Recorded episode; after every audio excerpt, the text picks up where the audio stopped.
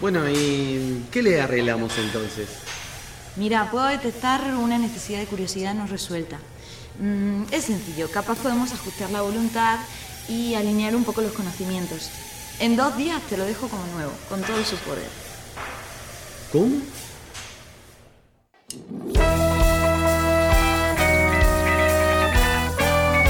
En una buena te presenta a La Tallerista.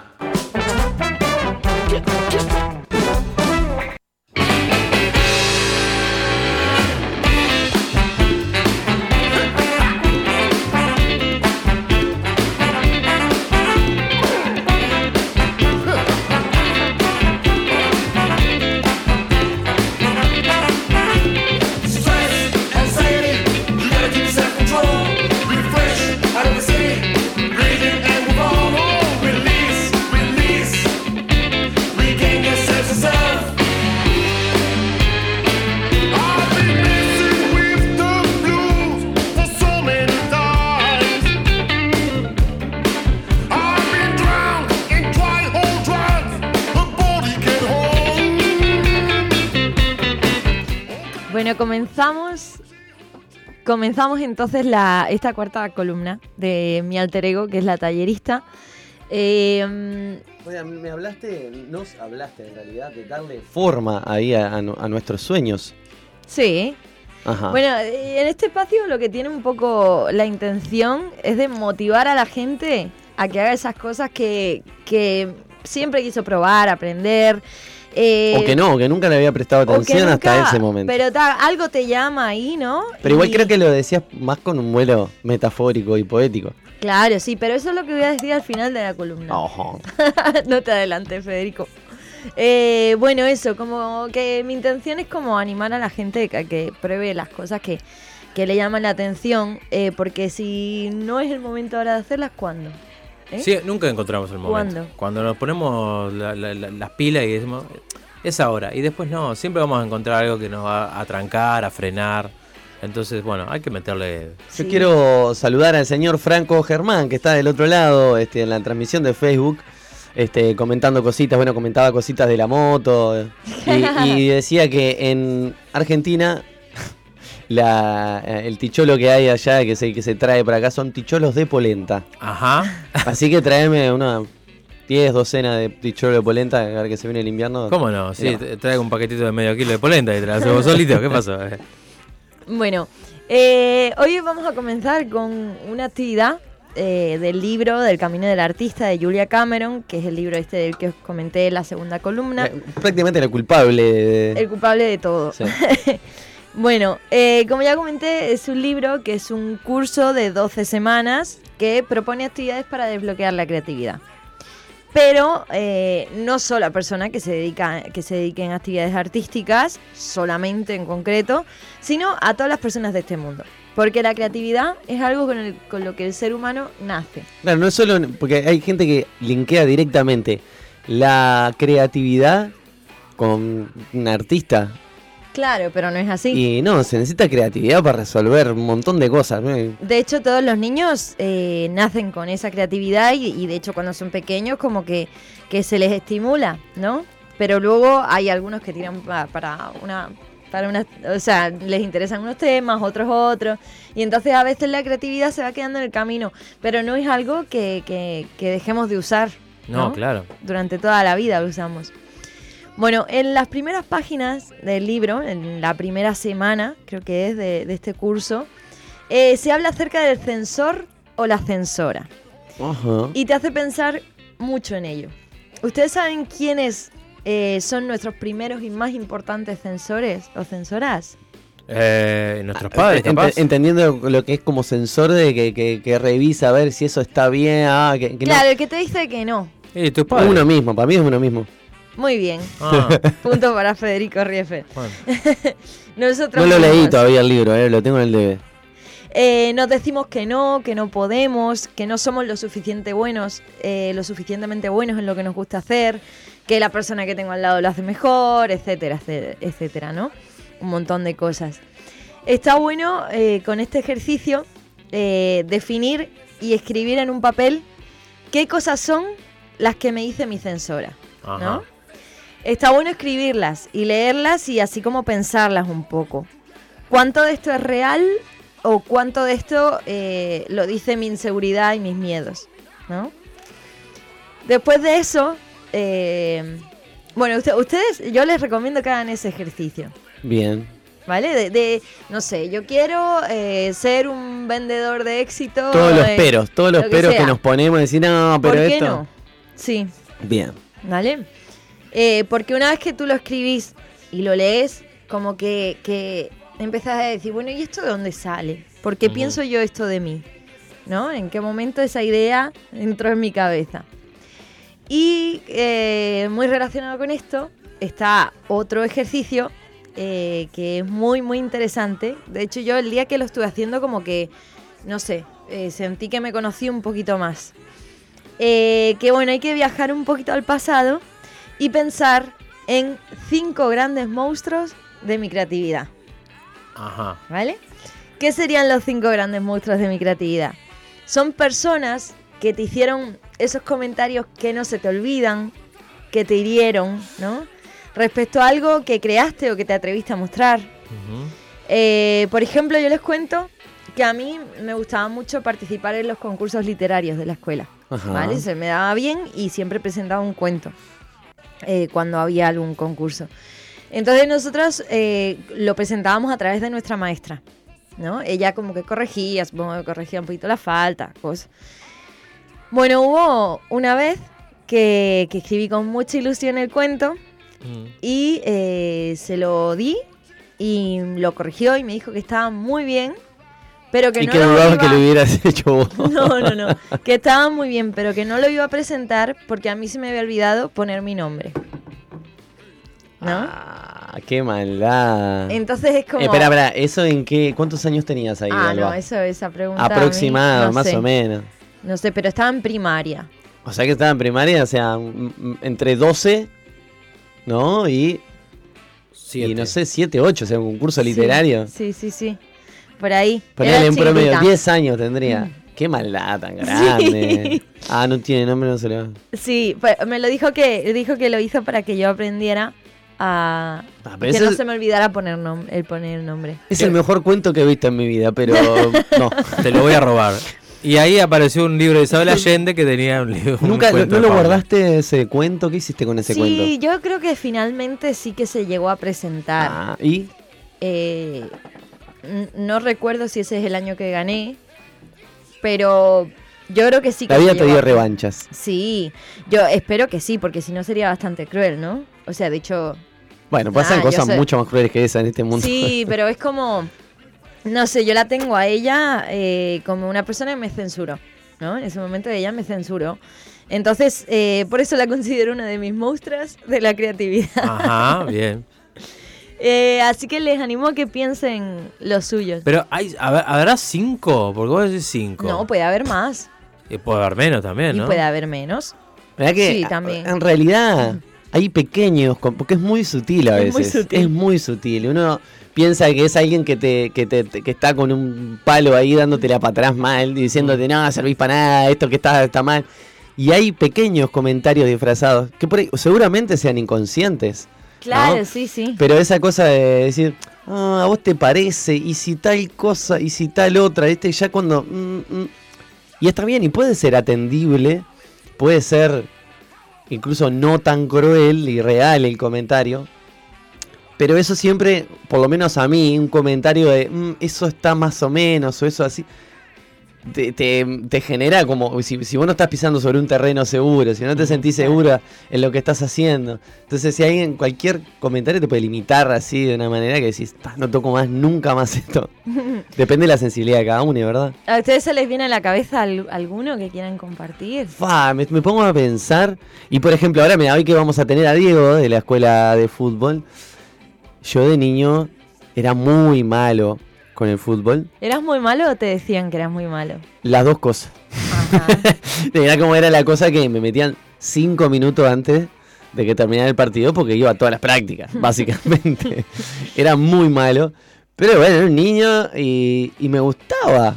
Ponele igual. No sé si es que me gustaba o me gustaba compartí con mis Compartir, compañeros y eso.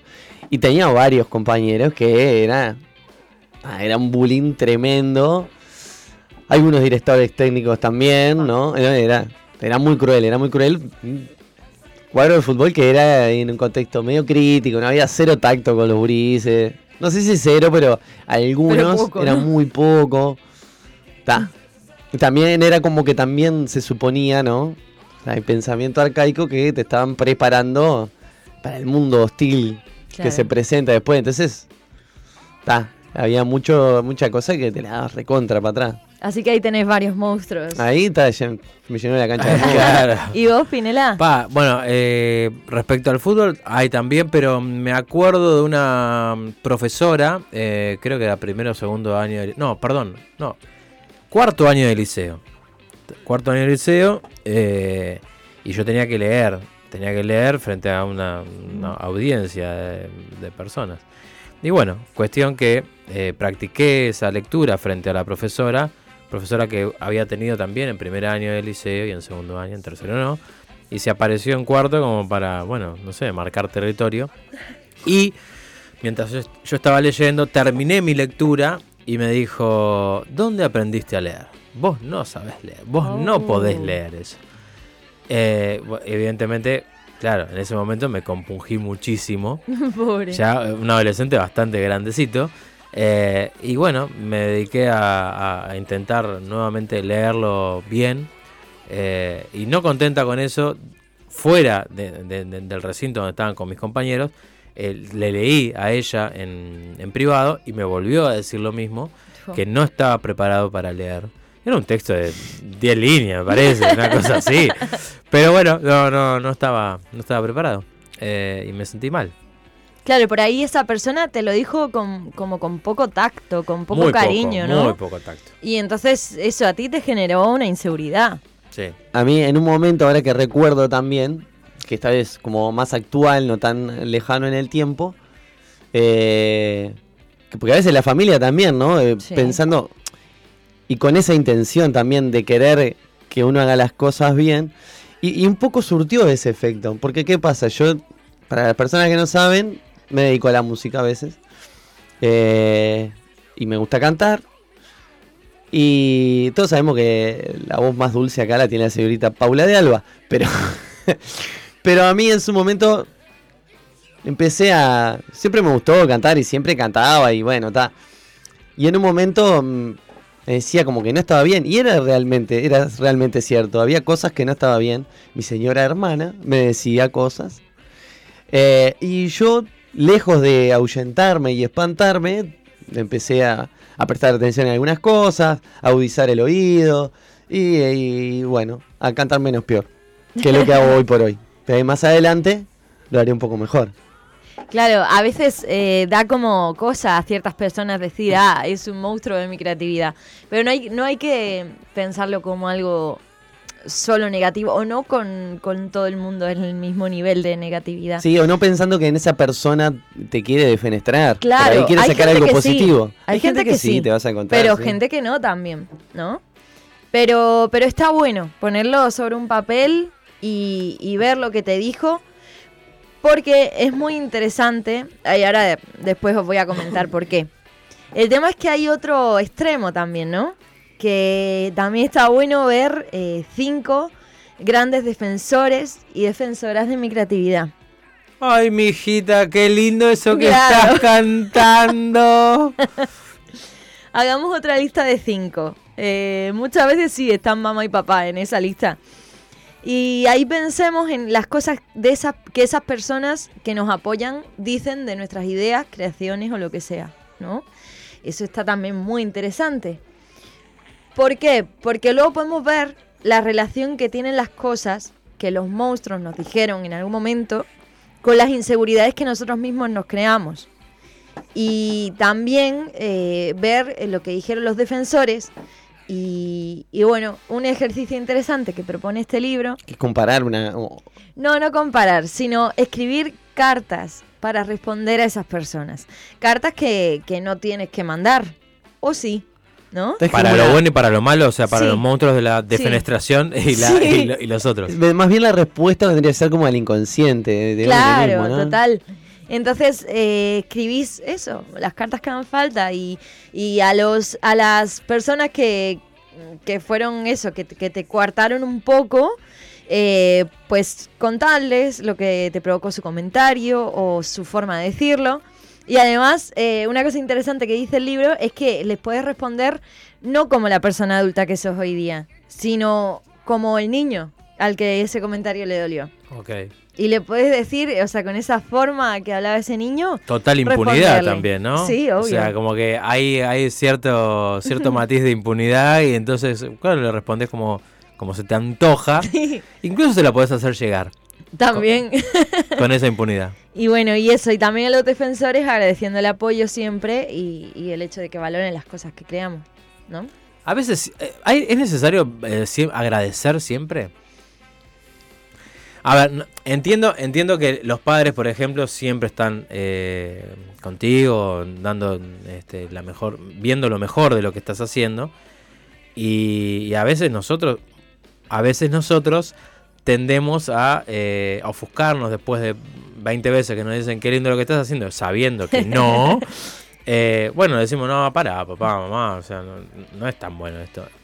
En esos casos digo yo que no es tan necesario el agradecimiento, porque ahí estaríamos siendo hipócritas, porque si en realidad no, no, no nos gusta que nos, que nos, Que doren la ¿no? Claro. claro. Usar esa O Sí. sea, Bueno, pero en estos grandes defensores vos podés poner eh, personas que realmente te parezca sincero lo que te dicen, ¿no? claro, porque eh, claro, en los defensores hay mucha más cantidad. No tiene su propio filtro, ahí, Seguro, ¿no? también. Hay mucha más cantidad que los defenestradores. Sí, decís, bueno, ah, yo creo qué que suerte. sí. Yo creo que sí. Sí, sí, yo sí, creo sí. que depende de la persona, ¿no? Y depende Bueno, de la gente que se rodee. También, y está la otra persona, la, la- la gente que es muy retraída, que no tiene, este, no muestra nada en realidad. Sí. Entonces no hay ese, no, no- no está la instancia en la que te, o te digan esto está mal o esto está muy bien. Eh, también eh, pasa por, por- un tamiz esa persona que, que capaz que es menor a la cantidad, Claro. pero existe. Existe el timidito, el que no Sí. hace nada. Bueno, eso, esos ejercicios lo- los traía un poco para que, para que pensemos, porque está re interesante y a mí me re sirvieron. El día que los hice, wow, luego, luego me quedé como diciendo, pa, pensé un montón, me hizo viajar mucho para atrás, ¿no? Y creo que es un ejercicio que está bueno hacer de vez en cuando, porque incluso de una vos no te vas a acordar de todas las personas que te No, dijeron cosas, ¿no? uy. Entonces, como bueno, darle ese espacio algún día y dedicarle un ratito y otro día otro ratito y, y ahí ir reconstruyendo el porqué de todas las inseguridades que, de las que se apropió tu sensor, ¿no? Claro, Que son las que te impiden avanzar. bien. Bueno, eso por una parte. Y además de estos ejercicios, vieron que a mí me gusta acercarles espacios y actividades que realizo o que realicé y que me abrieron nuevos, nuevos caminos. ¿Y ahora? ¿Y qué trajiste hoy?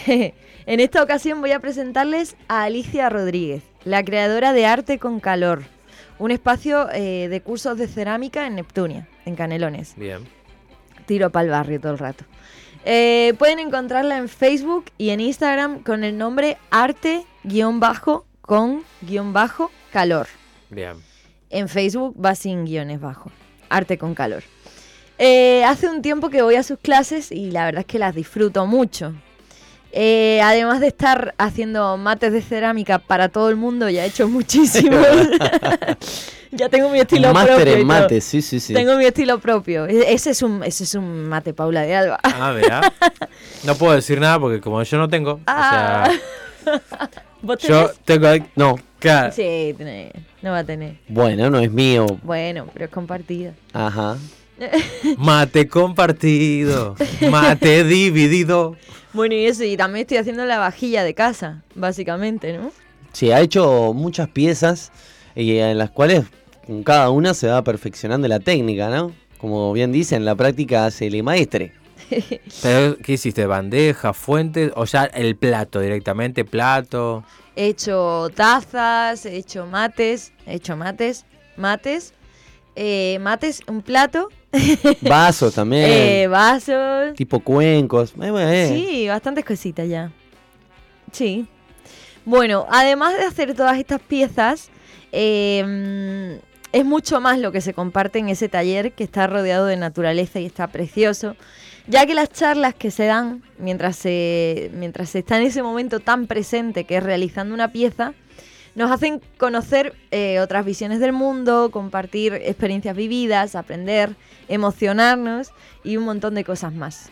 La verdad que súper interesante. Eh, tanto esta actividad como la de la columna pasada, que era carpintería, son actividades que te hacen estar muy en presente, ¿no? O sea, es como que vas para ahí y estás en eso, estás en una pieza y también te hacen practicar mucho la paciencia. En una Porque- pieza decir trabajando en una pieza, Claro. o sea, no, no en un recinto. No, no, no. Claro. En el- estás en el taller ahí trabajando, ¿no? Y, mm, y te hacen practicar mucho la paciencia, porque no son cosas No que... sale al, mo- al no, momento, No claro. es al momento. De hecho, tiene un proceso de varias semanas. Yo tengo una pregunta para hacer. Dime. Yo a- a- cuando escucho cerámica o trabajar en barro para hacer piezas y esto, eh, me acuerdo automáticamente de Ghost, la sombra, de la, la sombra del amor. Ajá.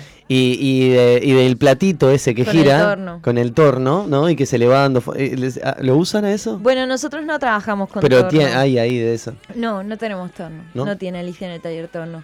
Eh, hay, hay como distintas formas, ¿no? De hacer la cerámica. Lo nuestro es todo más manual. Se puede Eh, hacer sin torno, entonces. sí, sí, Porque quedan yo pensé que era más- fundamental a la hora de... No, quedan, o sea, como que con un torno, el, el vaso a lo mejor o el jarrón que hagas te queda perfectamente redondo, igual por ah, todos es lados. para eso, es como para que quede uniforme. Claro.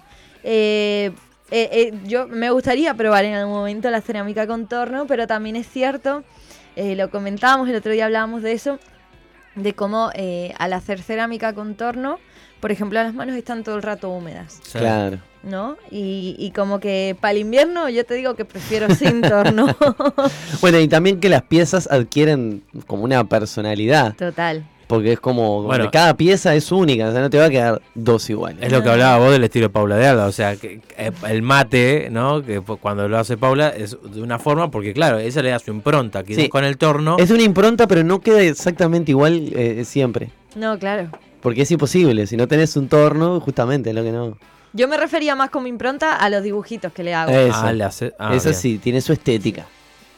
Sí, ¿Los pintás? sí. Ah, mira. Con engobes naturales, que son, eh, No sé lo son que polvitos naturales eh, que se mezclan con agua y son los diferentes tonos de color. Sí, sí, es un proceso muy bonito. Una magia. Bueno, yo estuve conversando con, con Alicia y, le pregunté algunas cosas eh, para acercaros un poco más a su taller. Para comenzar, le pregunté cómo fue que llegó la cerámica a su vida. Eh, ¿Cómo fue que se despertó su interés por este arte? A ver qué nos dice. En realidad, bueno, en realidad desde la plasticina cuando era pequeña, después entré en un curso muy básico por unos meses donde pude tener algún conocimiento sobre cerámica. Eso me despertó el gran interés de poder ahondar más. Fui a algunas clases particulares con, con profesores que me dejaron mucho, que hoy por hoy eh, algunos métodos los utilizo en el taller. Y después para ahondar más, entré en la escuela Pedro Figari y allí estuve cuatro años y realmente, eh, realmente pude, pude aprender muchísimo y aún sigo aprendiendo porque esto no tiene fin y siempre hay que estar investigando. Siempre, siempre dar clases también me da la oportunidad de seguir aprendiendo, seguimos investigando porque esto no tiene fin. Bueno, qué importantes que son los profesores que te motivan, ¿eh? Justo antes hablábamos de maestras que, que te censuraban y qué importantes los que te motivan. Sí, ¿no? Porque en definitiva arrancó así como cualquier niña que empieza así en la escuela, ¿no? Con la plasticina, que creo que no hay quien se haya salvado de esa. Sí. Este. Y claro, ¿no? Se fue. Como que el curso ahí que hizo, ahí le marcó la. Sí. Me gusta lo que dice Alicia de que aprende mucho dando clases. Ella es una persona que tiene un alma muy de niña. Eh, eso creo que está muy relacionado con esas ganas de aprender, ¿no? Con esa curiosidad. Eh, las personas que recibimos el taller eh, también nos acercamos con inquietudes, con ideas que vemos por, por, por Instagram o en otros talleres, ¿no? O por Pinterest y así. Y eh, pues con ella vamos viendo qué técnicas son las mejores para llegar a ese objetivo y vamos probando cosas nuevas, ¿no? Y a ella le gusta también mucho como conocer otras formas. Y que cada uno experimente también ahí a probar cosas nuevas, ¿no? También. Bueno, actualmente el ritmo de vida de las sociedades genera que los trabajos sean en oficinas, con computadoras y todo eso, ¿no? Y perdimos un poco este acercamiento a los oficios que, que yo vengo trayendo, como la carpintería, la cerámica. Eh, eso, los oficios, las herramientas, el uso de nuestras propias manos. Y le pregunté a Alicia que qué es lo que más valora ella de dedicarse a trabajar en un espacio como un taller de cerámica. En un mundo tan mecanizado, tan mecanizado y tan consumista, eh, el taller de cerámica ofrece el acercamiento, el acercamiento a la naturaleza, el acercamiento a nuestro ser, el poder ver cómo sí. moldeando, como conectándonos con nosotros y moldeando, podés lograr eh, piezas tan que pueden ser artísticas, pero también pueden ser utilitarias y nos puede transportar a aquellos momentos en que esas piezas fueron elementales para poder sobrevivir. Eh, aprender que no es necesario ni siquiera comprar herramientas, que muchas de ellas las logramos con materiales que encontramos por ahí, con otros que podemos crear con el propio barro. Eso es, eso lo que te da es el ver que no hay necesidad de comprar y comprar, que podés lograr crear con este material tan noble un montón de elementos y que, y que te da esa satisfacción tremenda de ver que lo podés crear tú a tu manera, con tu forma, con tu gusto. Ahí va. Me- hizo acordar este bastante, me hizo acordar bastante a, a lo que comentaba Sergio, ¿no? El tema de la paciencia y de el crear algo, bueno, con un elemento que, que- que- que como bastante elemental, ¿no? Sí, natural, ¿no? Sí, natural. Y, y eso, el, el tra- el trabajo de la paciencia y la dedicación y el estado de presencia que hay que tener para, para dedicarse a eso, ¿no? Y para generar cosas que, que haces vos para utilizar vos o para que utilice la gente que te rodea, ¿no? Sí, a lo sumo para ponerle para hacer un sea. regalo, digo. Sí, pero quiero decir, eh, y con herramientas que, que podés conseguir, que no es que tengas que comprarte una máquina, no, no tenés que comprarte un torno para hacer cerámica. Podés hacer cerámica sin un torno, ¿no? Y podés hacer, podés usar palillos, podés usar, no sé, un montón de Y cosas. lo del horno, ¿cómo se puede resolver? Bueno, eso sí hay que hablarlo con es un poco Alicia. más complicado, ¿no? sí. Porque también Igual- se necesita. Viste que, que, que hay eventos por ahí por la zona que nosotros vivimos, hay eventos en, las que se, en los que se, con fuegos eh, se verdad. hacen... De hecho, ahora que dentro de poco se, viene el cerámica. equinoccio de. El Inti Raymi, eh, ¿no? el Inti Raymi, es equinoccio de invierno, ¿no? ¿O es solsticio? Solsticio, de Solsticio de invierno. ahí va. el invierno Me equivoqué de, de figura poética. Habría que, que ver ahí cómo lo hacen. Pero sí lo hacen con hogueras y, meten las piezas al lado y se van haciendo. Pero bueno, eso hay, hay que estudiar. Pero se estudia y se consigue. Eh, bueno, eso, me, me- me parece que tanto Alicia como Sergio hablan, hablan de, de ser autosuficiente, ¿no? De ser un poco más autosuficiente. Dentro de que en esta sociedad, bueno, necesitamos ciertas cosas que todavía está difícil pa- para generarse uno mismo. Pero eh, sin duda son pasos que te acercan, ¿no? Eh, como eso. Necesito un plato, lo, lo hago yo. Necesito, no sé, un vaso, lo hago yo. Eh, y además con la satisfacción de, de hacer, de saber que lo, hace- lo hiciste tú. Es súper bonito, ¿no? Eh, bueno, para terminar, le pregunté a Alicia sobre qué otras actividades se desarrollan en su taller.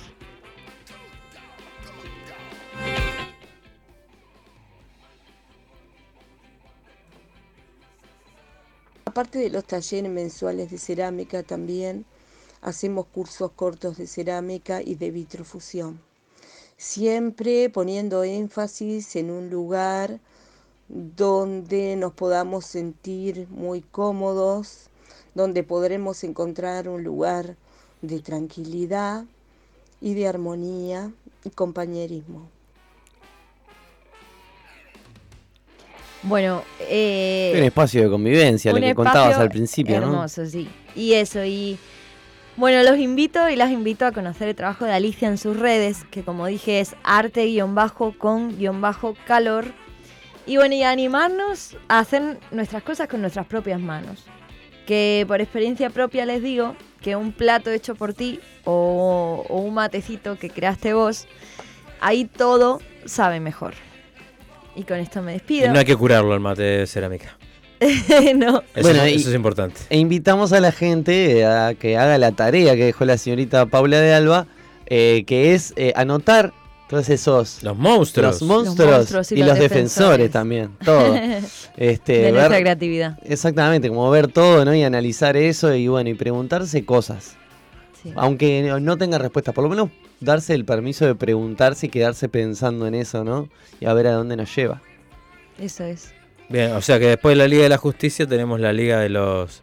eh, no son superhéroes, pero bueno, algunos sí para nosotros son superhéroes. Los que nos dicen, eh, nos dan para adelante son... Algunas veces nos consideramos Sí. como nuestros superhéroes. Sí. Cuando son nuestros padres, cuando son nuestros amigos, familia y demás. Hablando de gente que cumple sus sueños y que hace las cosas que le gustan y que trata de transmitirle a otras personas este, las cosas que le gustan, eh, tenemos para pasarle una- un piquecito. Es en la costa. Para las personas que estén escuchando por ahí, eh, en Pinamar hay un taller que es iniciación a la percusión. Este es en Ibucum, un espacio cultural que está en Pinamar, que acá tengo la dirección. Parkway. Avenida Parkway y calle 1. Ujú. Es cerca de Ruta 10. Sí. Eh, nada, es fácil de encontrar el espacio. Un espacio hermoso. Sí, y bueno, se trata de, de eso, de un taller de, de iniciación a la percusión. ah, y la invitación es a recorrer diferentes ritmos de origen africano, especialmente de Guinea, estudiar su lenguaje y sus instrumentos y ver cómo surge la unión entre ellos. Este, crear un ensamble, pulsar en conjunto y latir esa percusión que nos llega desde el oeste africano. O sea, es- el taller se, se desarrolla los jueves de 16.30 a 18 horas en este espacio que digo Ibucum eh, y que acá tenemos la dirección de... Bueno, la dirección no, sería la- el, El Instagram. contacto de Instagram que es arroba ibucum.espacio cultural todo junto. ¿Con K? Sí. Sí, Ibucum es con K y con B larga. Ok.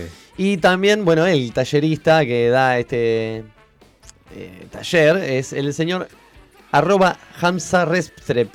Eh, es un poco complicado, pero bueno, Gran amigo, Hamza. Así que les mandamos un beso y ojalá que se animen y prueben, prueben, vayan al taller de Si hay personas que les interesa, taller de percusión. pueden escribir al WhatsApp al Todo. 095 06 9949 y les brindaremos información, le pasamos en contacto de este chiquilín que es muy difícil de escribir su nombre. Eso, es. bueno, yo le mando un beso a Alicia que seguramente nos esté escuchando por ahí. Bueno, le mandamos Y bueno, me despido hasta dentro de 15 días. Pero ¿y cómo te despedís, Paula? ¿Así nomás? ¿A secas? Ah, no, me despido con una canción preciosa, pero preciosa, escuchen bien la letra, que se llama Lodo y es de es Joel un López. Vamos a la canción.